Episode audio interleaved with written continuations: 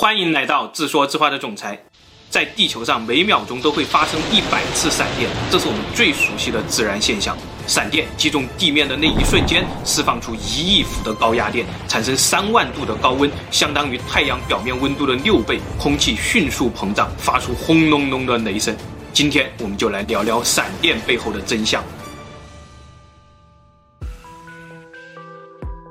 他叫罗伊·沙利文，吉尼斯世界纪录上称他为“人肉避雷针”，总共被闪电击中七次。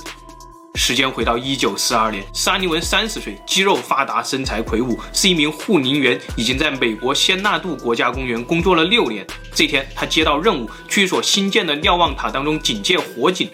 结果大家都忘了，这座瞭望塔还没来得及装避雷针，雷暴来临的时候，同事们都傻眼了。几分钟以内，七八个闪电劈到了瞭望塔里面，整个瞭望塔燃烧起来。完了完了，同事们都以为沙利文没救了。结果沙利文满身是火的跑了出来，大雨迅速浇灭了他身上的火焰。大家刚刚松了一口气，结果一条闪电径直的劈到了还在冒烟的沙利文身上。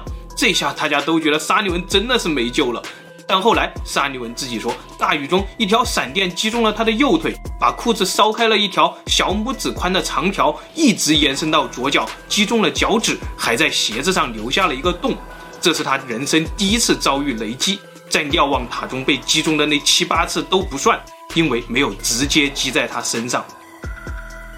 二十七年以后，五十七岁的沙利文遭遇了第二次雷击。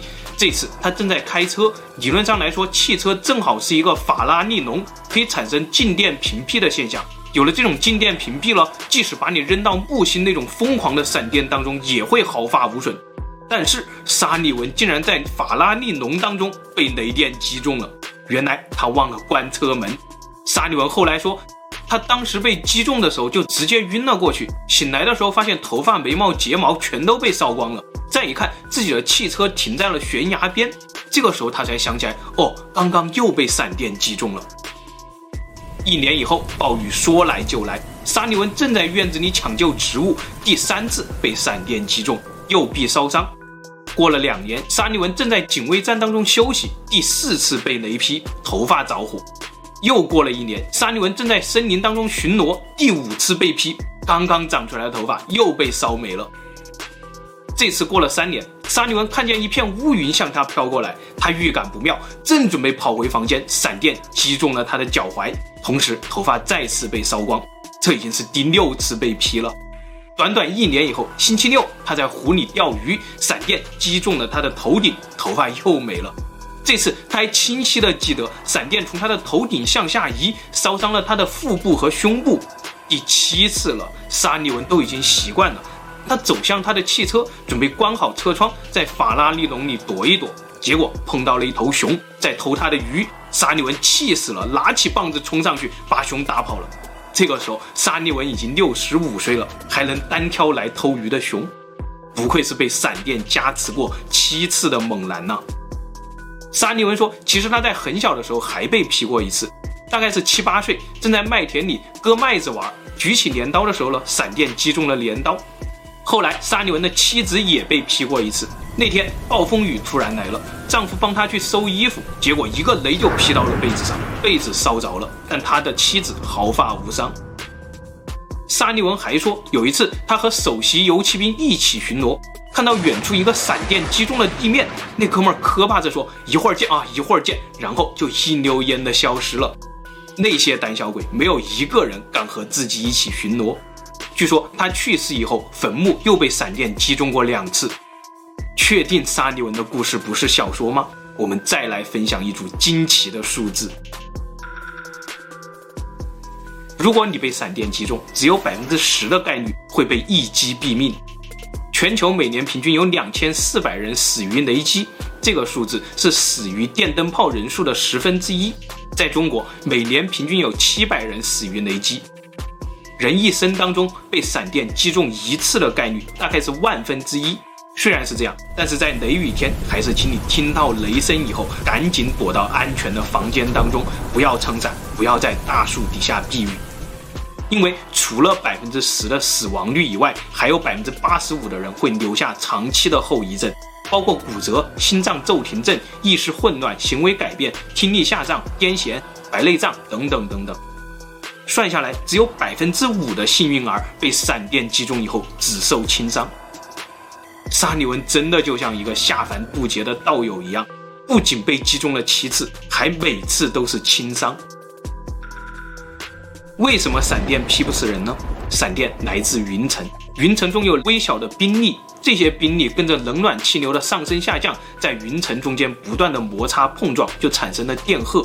最后，较小的冰粒带上了正电，跟着暖气上升到了云层的顶端；较大的冰粒带上了负电，跟着冷气降到了云层的底端。这样一个会放电的云层就产生了。然后我们就能看到闪电在云层当中穿梭。如果旁边还有一个累积了电荷的云层，那就会看到闪电在两个云层中间来回闪烁。当云层中的电压足够大的时候，它就能够向地面放电，击穿空气，形成闪电。理论上，如果你全身湿透了，闪电击中你的时候，会通过你身体表面的水层进入大地。这样强大的电流其实并没有通过你的身体，你身体表面的水层被通电以后瞬间气化，就形成了爆炸。这个爆炸并不致命，所以幸存者多半是全身金光，因为肌肤已经被爆炸摧毁了，全身漆黑，毛发消失。这是因为爆炸还会摧毁身上的毛发和表皮，还留下闪电状的疤痕。这是因为闪电通过水层的时候，局部高温灼伤了皮肤，这是教科书上闪电的真相。但是还有一个自然现象，科学家们无法解释。这些在天空中燃烧的红色火球是什么？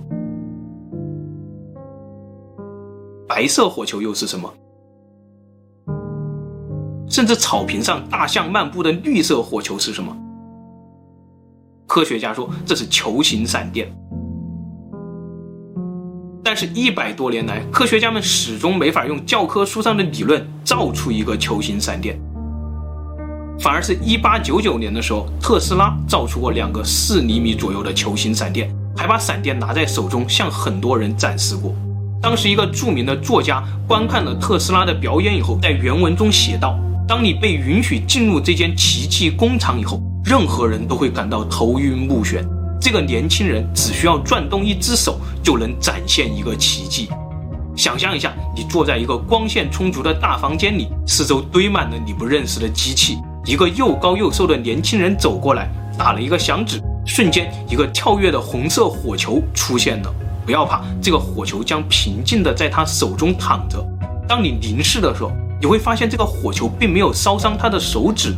它会让火球落到衣服上，落到头发上，再落到你的腿上，最后把火球放到一个木盒子里，没有留下任何火焰烧过的痕迹。所有人都会揉一揉眼睛，但你确信自己不是在做梦。直到特斯拉去世以后，科学家们才反应过来，这个火球可能就是人造的球形闪电呢。特斯拉是怎么造出来的？这个技术已经失传了。文章中继续说，在特斯拉看来，这就是个不值得一提的小玩具。他真正要展示的是免费为全球供应无限的电力，无限、无限、免费、全球。即使是现在听起来，这都跟魔术一样。但是在一八九九年的时候，特斯拉就是这么说的：我们的地球其实是一个巨大的行星发电机，太阳系、宇宙就是一个完美的永动机。利用太阳，利用地球，利用闪电，就能构建一个全球无线电力供应网络。他甚至设计出了完美的计划。一九零一年的时候，已经在纽约长岛建了一座高塔。有人说，一九零八年的通古斯大爆炸就是特斯拉用这座高塔做的一个实验。因为当时的纽约市民说，他们在高塔附近经常看到一些现象，和报纸上描述的通古斯目击现象类似。有闪光的火球，有爆炸。后来特斯拉的财务危机越来越深，高塔就被荒废了，真的有点可惜。科学家们计算过，地球上每年大约会产生八百六十万次闪电，只要捕捉一个闪电的电能，就能足够一个家庭使用五十天。但是很不幸，在特斯拉以后的时代，我们的科技树就像点歪了一样，到现在我们根本没有合适的技术来存储闪电。同时，我们也无法预测闪电会在什么时候、什么地方准时出现。两百五十多年前，本杰明·富兰克林在雷雨天放风筝，让人类开始了解闪电，了解电力。一百多年前，神一样的男人特斯拉匆匆来过我们的世界，告诉了一些我们听不懂的话。到今天，爱好者们可以在家里用特斯拉遗留的技术制造闪电，触摸闪电。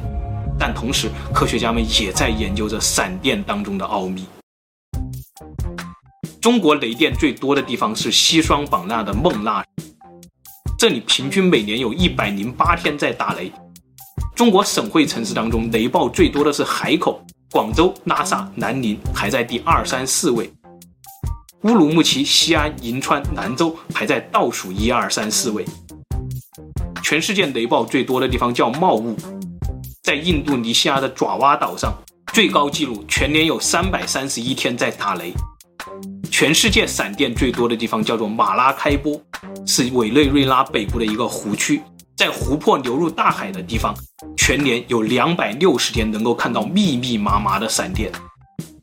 这里的闪电每天持续发光近十个小时，一小时当中云层地面之间产生的闪电数高达三千六百个，一年当中这里的闪电总数高达一百到两百万次。科学家说，加勒比海的气流又温暖又潮湿。安第斯山脉上下来的气流又冰冷又干燥，两股气流在这里不断碰撞，就把这里造就成了闪电天堂。闪电能让空气中的氧气被激活，变成臭氧。大气层中有百分之十的臭氧都是从这里被闪电制造出来的。甚至有科学家提出，臭氧层空洞从七十年代开始不断的变大，可能和这里的闪电数量从七十年代开始不断减弱有关。同时，这里还是世界上石油最丰富的地方之一。闪电、臭氧层、石油，这些都是现有理论无法完美解释的生态现象。于是，有一些支持盖亚假说的科学家说，闪电是盖亚母亲自我调节的一个手段。具体的假说是这样的：地球上的植物有可能正在控制着闪电。植物要想长得又高又壮，离不开氮元素。除了土壤中能产生氮肥的细菌，植物获取氮的另一大来源就是闪电。空气中有百分之七十八是氮气，被闪电轰击以后，这些氮气会变成离子态的氮，然后就可以被植物利用了。更神奇的是，近几年科学家还发现，闪电会释放出伽马射线，能在大气中引发小规模的核反应。这些核反应似乎也与大气成分、地球磁场、植物生长等等生态问题有关，但具体的关系现在还在研究中。同时呢，爱好者说，这种伽马射线和费城实验中让军舰穿越时空的射线非常类似。如果接受盖亚假说，把地球看成一个活着的生命体，那么闪电就是盖亚投射到我们这个世界的画笔。植物说：“我要生长了。”于是释放某种信号到大气当中，大气接受到了这个信号，带来云层，制造闪电，制造雨水。植物生长后，再帮助大气做清洁工作，吸收二氧化碳，生成氧气。氧气太多了呢，盖亚又会用闪电制造山火，烧毁植物，消耗氧气，释放二氧化碳。另一个层面，没有植物的沙漠、冻土、南北极冰川，也确实是地球上闪电最少的地方。一九七零年代的时候，有科学家说，他们找到了植物向大气释放的这个信号，这个信号就是芳香物质，也就是植物的气味、花香、草香、松油香等等这之类的。后来通过计算，全球植物每年蒸发到大气中的芳香物质大概是一点五亿吨。如果这些芳香物质都带上正电，那么正好全年闪电输出的功率恰好和这些芳香物质所携带的电荷是相同的。如果这个假说成立，那就相当于植物把电能传给大气，大气再用闪电把它传回给大地。在这个过程当中，电荷年复一年的循环，大气也年复一年的自我调节。盖亚正在用闪电调节着整个生态，包括我们人类。科学史上的经典实验米勒尤里实验，不也证明地球的生命有可能起源于闪电吗？所以，闪电的真相究竟是什么？是科学家口中的空气对流吗？特斯拉口中的行星发电机吗？爱好者口中的时空穿越的射线吗？盖亚学者口中地球自我调节的手段吗？好了，今天的故事就分享到这里，谢谢大家。最后，夫人说，闪电是另一个次元中高维生命投影在我们这个低维世界中的画笔吧。